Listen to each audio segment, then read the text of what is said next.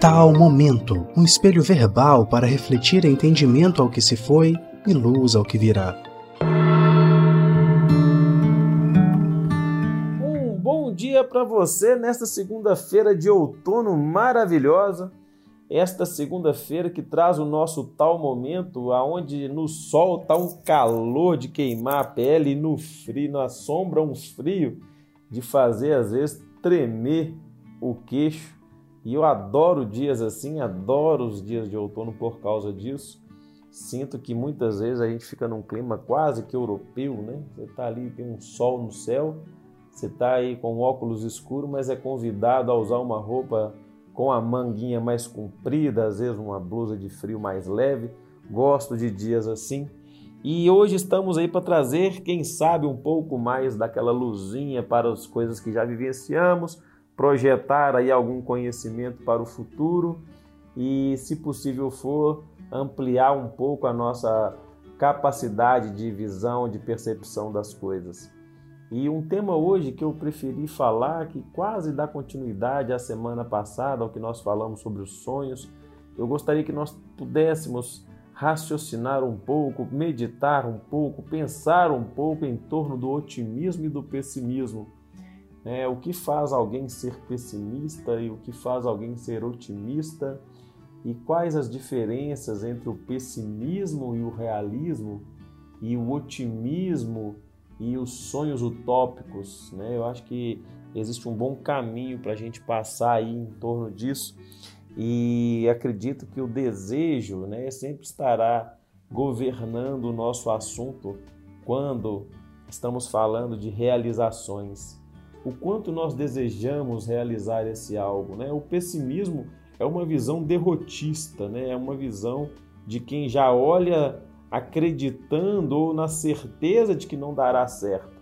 Isso é o pessimista. O pessimista ele só enxerga todos os problemas, todas as dificuldades, o processo do pessimista ele é delicado porque para cada resolução que você apresenta, ele apresenta um problema, uma dificuldade nova. É, e aí a falta-lhe energia, falta-lhe força, falta-lhe potência de agir para conseguir ir em busca daquilo que deseja. E aquele que é, é um sonhador, muitas vezes, eu estou dizendo aqui um sonhador também pela, pelo viés mais pejorativo, né? Daquele que almeja megalomaniacamente coisas que não busca criar estratégias, que não busca respeitar os processos para o seu sonho, que acaba sonhando demasiadamente e que acaba se perdendo nos próprios sonhos, né? que acaba inclusive não concretizando ou não realizando nada porque é, tem metas relativamente inalcançáveis, porque não tem estratégia. Né? E aí, no meio disso tudo, nós temos a pessoa realista, né? aquela pessoa que consegue mensurar os passos a serem dados, né? que tem o seu sonho, mas que também consegue perceber a dificuldade que pode ser alcançar o seu sonho. Pois bem, o pessimista é aquela pessoa que, inclusive, está com seu chakra básico, o chakra da sobrevivência, completamente em desalinho. Né? O chakra que trabalha a energia telúrica, aquela que vem do centro da Terra, a energia da concretização, a energia da ação, que trabalha de maneira intensa a energia yang, né? da, do nosso símbolo, inclusive, do tal momento, né? o símbolo do yin e do yang. E a energia yang, ela é a energia do movimento, da concretização, da busca, da realização e que é vastamente administrada e trabalhada, elaborada neste sentido da busca da realização dos sonhos pelo chakra básico, o chakra da sobrevivência, o chakra da materialização das coisas, da concretização das coisas. É aquele que auxilia a criar corpos através da reprodução. É o chakra que faz com que uma ideia saia da mente para o papel e do papel para a execução. Então, quando nós estamos trabalhando em algum processo de criação ou na busca da, da concretização de uma ideia, é o chakra básico quem nos auxilia a movimentar isso. E o pessimista ele está em déficit um pouco, talvez, com essa energia. E, em algum momento, por algum motivo, essa energia pode ter sido bloqueada ou está estanque, ou passando no mínimo possível para manter a sobrevivência das coisas básicas. O pessimista é aquela pessoa que sempre, como já dissemos, que você apresentar uma solução, ela encontrará um problema novo para não realizar aquilo até que ela mesma gostaria. O pessimismo é capaz de nos é, paralisar e, ao lado do pessimismo, várias emoções e sentimentos estarão de mãos dadas, né? como o medo, a insegurança, né? a incerteza, é, a falta de confiança, que são resultados de maneiras, de modelos de viver a vida, das quais pessoas que só entram em alguma atividade quando elas têm plena certeza de que pode dar certo. Se ela tiver qualquer dúvida de que pode dar errado, ao invés de se permitir viver aquela experiência e passar pela frustração de não conquistar o que queria, preferem muitas vezes nem se lançar nas empreitadas que podem lhes oferecer a tão esperada felicidade da conquista. Isso perpassa, inclusive, por um orgulho né, exacerbado, embora esteja é, mascarado de certa humildade. Essas pessoas pessimistas é, se mostram geralmente relativamente humildes, contentadas com um pouco. Né? Na verdade, esse contentamento é a cama onde o orgulho deita né? porque não é de fato uma humildade, é um medo de não passar pela frustração de não conquistar aquilo que deseja. Então, para não passar pela frustração, nem se lançam naquilo que querem. E isso não é humildade, isso é um orgulho grande de achar que não é merecedor de passar por frustrações, de achar que não deveria sofrer a dor de não ter um objetivo atingido, e assim o pessimista vai construindo a própria existência é, envolto de não, não lançamento de si mesmo em oportunidades de conquista. O medo de perder trava. Isso é um orgulho é, quando olhado no microscópio, né, retirando a insegurança, retirando o medo, retirando né, o próprio pessimismo em si, nós vamos encontrar ali uma semente chamada orgulho, do ser que acha que não pode sofrer né, de, do ser que acha que não pode se frustrar. Então nos falta a educação para lidar com a frustração nesse nível, né? E do outro lado nós vamos ter aquele otimista, não, não o otimista, mas o sonhador utópico, né? Aquela pessoa que tem os, os sonhos megalomaníacos e que muitas vezes deseja realizar projetos escorado nos esforços de outras pessoas. Aquelas pessoas que não se colocam implicadas no processo nos processos e querem as melhores e as maiores coisas que a vida pode oferecer. Mas ao perguntar-lhes qual é o caminho para chegar naquilo, elas também não sabem dizer, mas sonham grandiosamente e também se frustram bem, né? Um número alto de frustrações, porque ao não se dedicarem a cumprir aquilo que elas mesmas querem para elas, acabam sempre vendo-se injustiçadas pela vida por não conseguirem alcançar nunca aquilo que querem. Então, muitas vezes esse sonhador utópico, né, ele traça aí é, objetivos mirabolantes esquece de trabalhar em cima das metas, né, em cima das estratégias. E isso faz com que a pessoa não, não enxergue ah, possíveis problemas que podem acontecer para a execução do seu sonho mesmo. E aí, às vezes, podem fazer grandes investimentos é, de dinheiro, de tempo, de sentimentos em projetos que elas não calcularam a perda. E ao não calcular a perda, sempre caem de alturas altíssimas dentro das suas programações e acabam desenvolvendo muitas vezes até um certo amargor diante de algumas pessoas, de algumas situações e se né, endurecendo perante a vida. E esses sonhadores acabam o tempo todo virando a chave, né? Assim, ao longo do ano tem quatro, cinco sonhos mirabolantes, das quais entregam-se a, a, a, de, a elaboração desses projetos, assim, no sentido de sonhar, né? Ficarem ali no, no planejamento é, do, do objetivo, não do processo, mas só do objetivo. O que vai ser da vida delas ao atingirem o objetivo? O que, que elas vão fazer ao atingirem o objetivo? Como vai mudar a vida e como serão felizes ao atingir o objetivo? E as frustrações chegam quando os objetivos não são alcançados porque não houve estratégia, né? É, quando o, o realista lhe apresenta algum problema, ele diz: Não, não vamos preocupar com isso, não. Lá na frente a gente olha, né?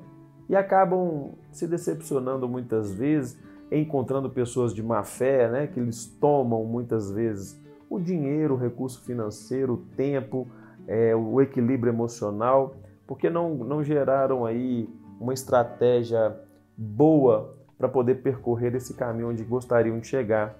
E no meio desses dois extremos, nós temos uma pessoa realista, o, o otimista sincero, né? que não é nem sonhador cego e que não é pessimista. O realista, nesse instante, ele trabalha com os materiais que ele tem. Quando ele apresenta um problema para a concretização de um plano, ele apresenta já o problema pensando numa maneira de resolvê-lo, porque isso faz parte da estratégia. Quando se tem um sonho, quando se tem um objetivo, é importante entender de encarar as dificuldades para fazer isso. E no realismo, né, na, na, na, na forma de ver a vida, entendendo seus processos, a previsão de problemas, a previsão de falhas faz parte de um bom estrategista. Né? A gente consegue observar mirar, identificar alguns empecilhos e ao mesmo tempo que você busca atingir o objetivo, você também já busca um plano para sanar as falhas que você identificou no próprio plano. Né? E isso faz parte de lidar com a vida de uma maneira mais realista. O realista não se lança é, de forma impensada num plano onde ele não consegue ver uma maneira de sair da dificuldade que ele mesmo vai se colocar. Mas não existe um medo de arriscar. Bom, existe um medo de arriscar, porque o medo é a emoção que fala sobre risco. E quando nós entendemos que existe um risco, nós pensamos se vale a pena pagar para ver esse risco. No medo, né, nós liberamos cortisol no nosso sistema sanguíneo, né, no nosso corpo, que é um neurotransmissor que vai nos disparar para a luta ou para a fuga do processo. Com um pouco de inteligência emocional, ao sentir medo, nós não nos paralisamos do processo. Nós criamos força, buscamos em nós mesmos recursos para vencer o medo, para ultrapassar a barreira que nos impede de alcançar aquilo que nós queremos.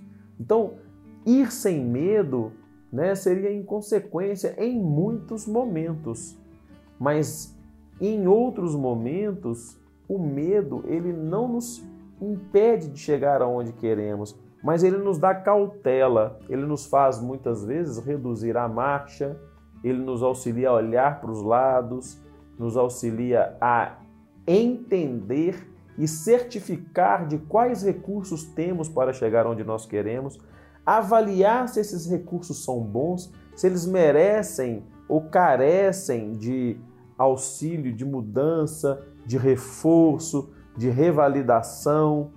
O medo, nesse sentido, ao prever alguns riscos, ele nos mantém vivos. Então, buscando a realizar algum sonho, né, vendo aí que dentro de você existe uma maneira, um desejo de, de querer conquistar algo, tenta enxergar esse algo com as suas possibilidades reais de concretização. Muitas pessoas poderão querer te desanimar por não enxergarem as suas estratégias, por não entenderem as suas ferramentas. Por isso, a autocrítica é importantíssima para quem está em busca de um sonho Porque as pessoas que estão de fora, elas não têm o compromisso, nem sequer a obrigação de entender as suas ânsias e os seus recursos internos para atingir os objetivos que você quer. Então, é importante estar muito conectado consigo mesmo para saber quais opiniões de fora serão aceitas neste intento, né? nesta, nesta busca. Porque muitas pessoas que realizam seus sonhos não teriam realizado seus sonhos se tivessem escutado as pessoas mais caras da sua vida, as pessoas mais próximas, que não compreendendo onde ela encontraria recurso, já colocaram uma barreira pessimista dentro delas mesmas para poder é, enxergar a, a falência desse projeto. Mas quando você está mais conectado com você e você compreende aonde encontrar esses recursos, aí você é um sonhador realista. Você é uma pessoa otimista, com os pés no chão. E saiba, as pessoas não têm necessariamente que conseguir entender isso. Mas se você, dentro de você, consegue prever riscos e consegue mitigar né, esses riscos, se entregue aos seus objetivos. Desenvolva suas estratégias para cumprir as suas metas. Assim a gente vai ter uma pessoa muito otimista vivendo e buscando concretizar os seus sonhos. E olha, alguns deles você não vai conseguir mesmo. Alguns deles vão servir para você desenvolver outros recursos internos, como a perseverança, como a dedicação, a resignação, a resiliência, que são tantas outras virtudes que nós só conquistamos ao passar dificuldades, ao ter impedimentos na vida. Então, alguns dos projetos que você desenvolver que você não conseguir concretizar, que isso não sirva de motivos para você desistir de sonhar e de criar novos objetivos, que você desenvolva esses essas outras virtudes que eu te citei agora há pouco dentro dessas suas frustrações, dentro dessas dessa não completude do seu sonho, desse, desse não alcançar do seu objetivo, que ele te fortaleça para que você consiga cada vez mais na sua próxima empreitada ter recursos novos para identificar novos riscos, para criar novas estratégias e assim você atingir o seu grande sonho otimista. Que o pessimismo seja para você só uma história de outras pessoas, que você consiga é, vencer essa barreira e ir em busca daquilo que você quer. Agradeço esses minutos que passaram para mim como se fosse um relâmpago e agradeço a sua presença e desejo te encontrar na semana que vem com um pouco mais de otimismo, com um pouco mais de potência de agir e que você possa estar nesta semana agora conectado cada vez mais com você. Um beijo no seu coração e até a próxima, se Deus quiser.